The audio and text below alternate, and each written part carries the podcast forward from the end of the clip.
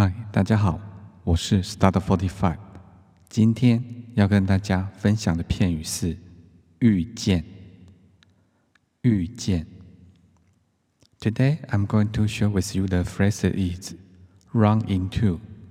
R U N I N T O. Run into. Okay, let's get started. My sister ran into a close friend at bookstore. My sister, 我妹妹。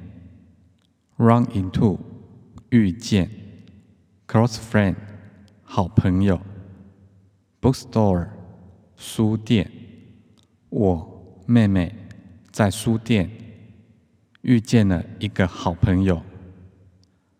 My sister ran into a close friend at bookstore. Okay, the second example is Peter and John run into each other at the station. Peter 和约翰在车站相遇。Run into 相遇。Each other 互相。Station 车站。Peter 和约翰在车站相遇。The final example is I ran into an old school friend at the supermarket this morning.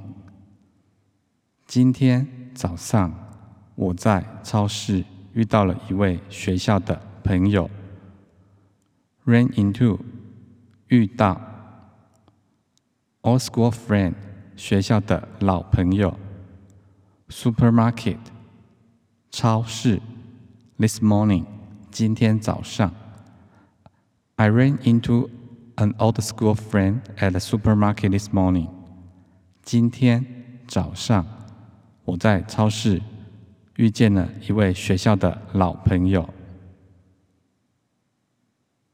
Okay, that's all for today. Thank you for listening and have a nice day.